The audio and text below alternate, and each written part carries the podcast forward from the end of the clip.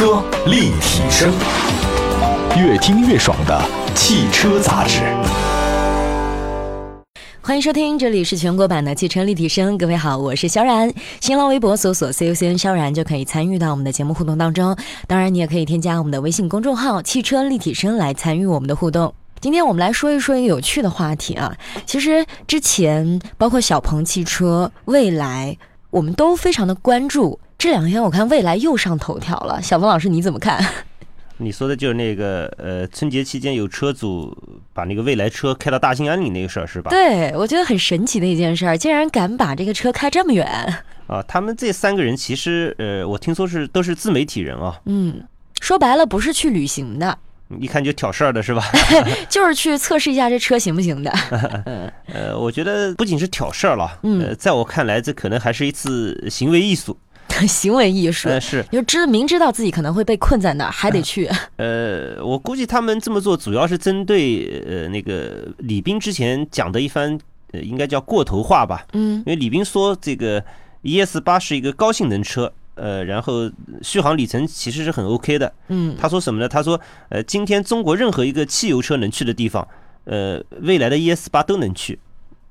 所以就故意把这个车开到大兴安岭，让他感受一下东北风的味道。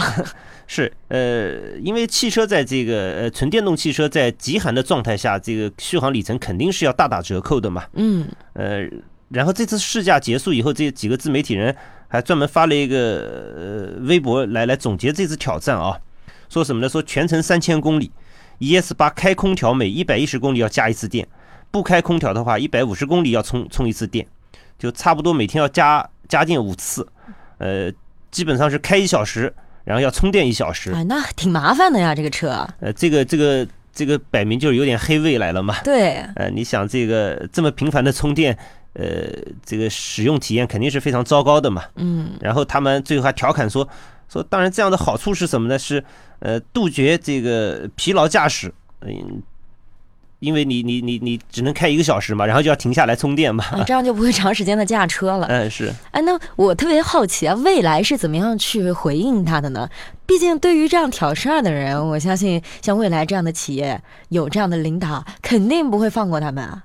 嗯，这个不存在放不放过啊，人家的这个这个使用报告都是真实的，也不存在放不放过嘛。嗯，那后来未来怎么回复的呢？啊，未来那个一个副总裁呃回复了嘛。它主要是两点啊，第一点，他说这个零下三十度开长途，他个人也也也也不建议开电动汽车。另外一个，他说这个所谓的百公里三十五到四十升的柴油啊，呃，一公里一度电什么的并不客观。呃，站在他的角度，他觉得有误导公众的嫌疑嘛。因为这一次为什么呃纯电汽车还还还有这个油耗这一说呢？因为你未来 ES 八在前面开啊，嗯，它后面有一辆这个呃依维柯的这个充电车。啊，哎，跟着那个、那个、那个依维柯的那个车肯定是烧柴油的嘛。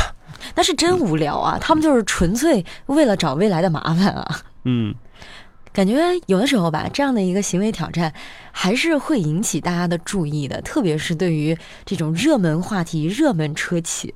那如果说按照未来在官方数据上面显示的那个 ES 八的续航里程在三百五左右，那这一次的这个挑战不是大大的打脸了吗？嗯，未来。一直被打脸嘛，因为从 未来这个呃上市以后吧，嗯，呃，它其实就是应该说这个负面新闻还是蛮多的。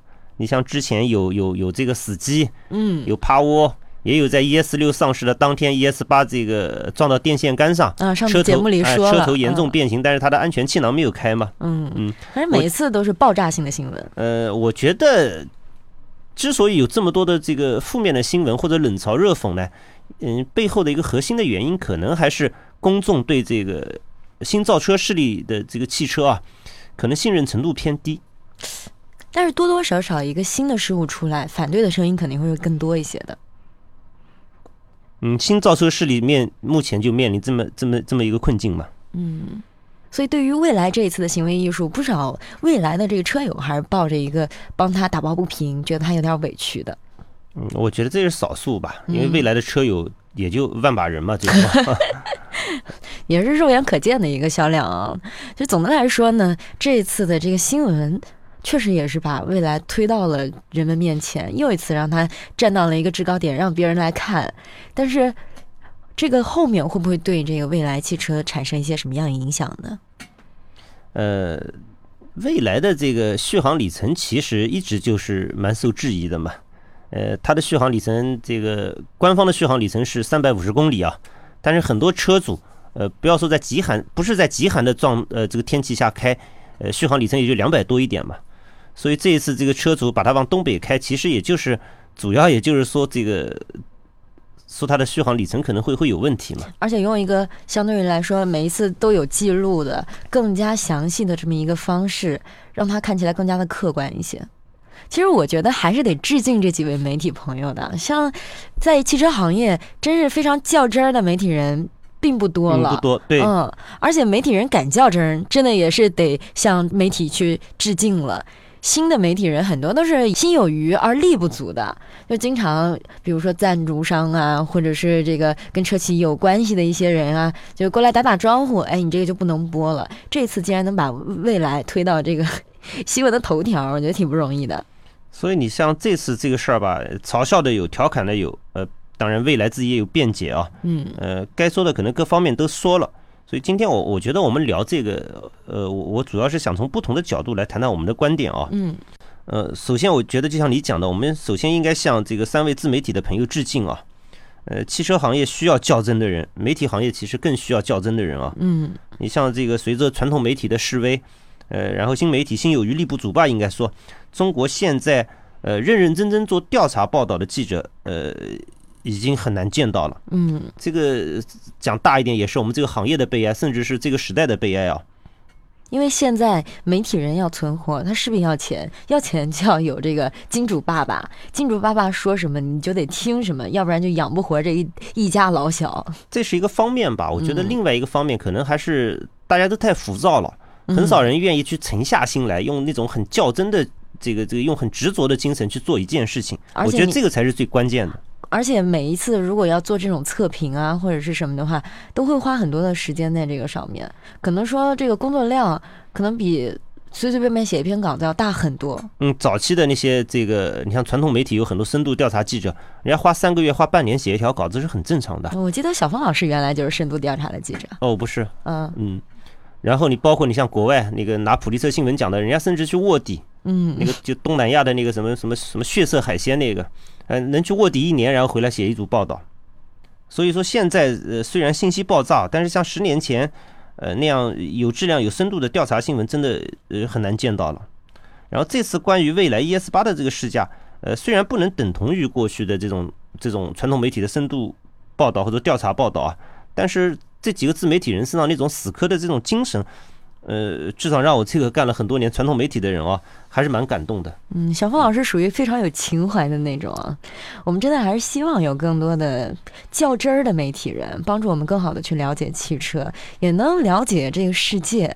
当然，我们不想看到的是那种浮在表面的，就是别人说什么人云亦云的那种。嗯嗯。然后关于这件事，其实我的第二个观点是，我觉得，呃，换个角度看，未来的这个服务啊。还是不错的，怎么说呢？啊，你你这次你像那个呃，他们往大兴安岭开啊，后面不是跟了一辆那个充电车嘛？嗯，这个车是蔚来提供的啊？嗯，那不是搬着石头砸自己的脚吗？嗯，这这是未来的承诺嘛？他的服务承诺嘛？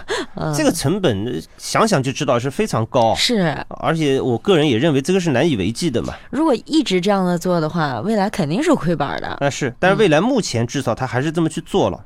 嗯，如果这个今后技术上不能尽快的突破，或者销量不能尽快达到较大的规模的话，呃，我真的不知道未来的这种服务能够支撑到什么时候啊。嗯，幸好未来的车主少啊。之前也是在这个未来的这官方售价上面看到，未来的车不便宜，但是呢，还是处于一种卖一辆亏一辆的状态。加上这个成本费的这个这个服务，加上服务成本，加上对这个肯定是一个无底洞吧。呃，所以说我我我我一直觉得未来的创始人李斌也是非常不容易的，呃，至少现阶段对未来的整体品质、发展路径等方面，其实我个人也是呃有一些嗯质疑的地方的，嗯，但是对李斌这个人呢，怎怎么说呢？我觉得至少他的执着还是 蛮让人刮目相看的。你想那个花了那么多的钱，那么大的力气去做一个新造车势力，呃，应该说是九死一生的事儿。呃，失败的话，我觉得是一个非常大概率的事件啊。呃，但关键是什么呢？关键还吃力不讨好。对于未来总的来讲，这个他不断的上头条嘛，都是负面新闻嘛，所以冷嘲热讽还是非常多。嗯，李斌本身就是一个成功人士吧？他本身一一车网的老板吧，已经很厉害了。对，那他干嘛去造车呢？真的是造车成本是非常高，门槛也是非常高。而且我们之前也聊过，说一个造车的生产线都要花多少个亿去投资。那如果说他不做汽车，可能现在声名在外，日子已经混得很不错了。那反而过来造车，却有诸多的吐槽，他会不会觉得心里面也不太开心，或者是什么样？这个我们不知道他到底会不会不开心啊。反正自己选择的路，自己要走到 走到最后，含泪也要走下去嘛。嗯，呃，就是现在有大家有一个共识啊，就是现在不是有一两百家所谓的这个新造车势力嘛？嗯，最后其实能有一两家活下来，就就就算成功了。我个人也觉得，其实这些新造车势力，哪怕只有一家活下来，我觉得，呃，都意味着这一轮的这个汽车的工业革命啊，某种程度上就算成功了。嗯，呃，也意味着新造车势力的这个整体的成功啊，你有一家活下来，也也代表这么一个整体啊。它其实是一个概念。嗯嗯，当然，对呃中国新造车势力的成功，我觉得，呃，至少要活成眼下的特斯拉吧，我觉得。特斯拉，嗯，是，当然这真的很难啊。而且刚才肖然讲了，说你没事儿，你干嘛造车去啊？呃，我我也是很有同感的。你像这个去年我看到过一篇文章，就是说什么呢？说呃，进入汽车制造业啊，起步价你知道得多少钱吗？二十亿，嗯，两百亿。哎呦我的妈呀！天哪，少算一个零啊！是因为你的工厂啊、生产线啊、团队啊和技术开发，这都是海量的这个资金投入啊。嗯。呃，而且那篇文章也也也讲了一个观点，我就觉得特别有意思。他说。你你有两百亿，你干点什么不好呢？对呀，随便放在银行买个理财是吧？这说的一点都没错，一年至少吃利息啊。当然，有钱人的世界我们也不懂啊。呃，这个他们肯定是比我们普通人更有追求的嘛。嗯，他们可能现在实现的不是这个追求金钱的这步，是实现精神价值。嗯嗯。当然，你像新造车势力，可能呃这个门槛未必需要两百个亿啊。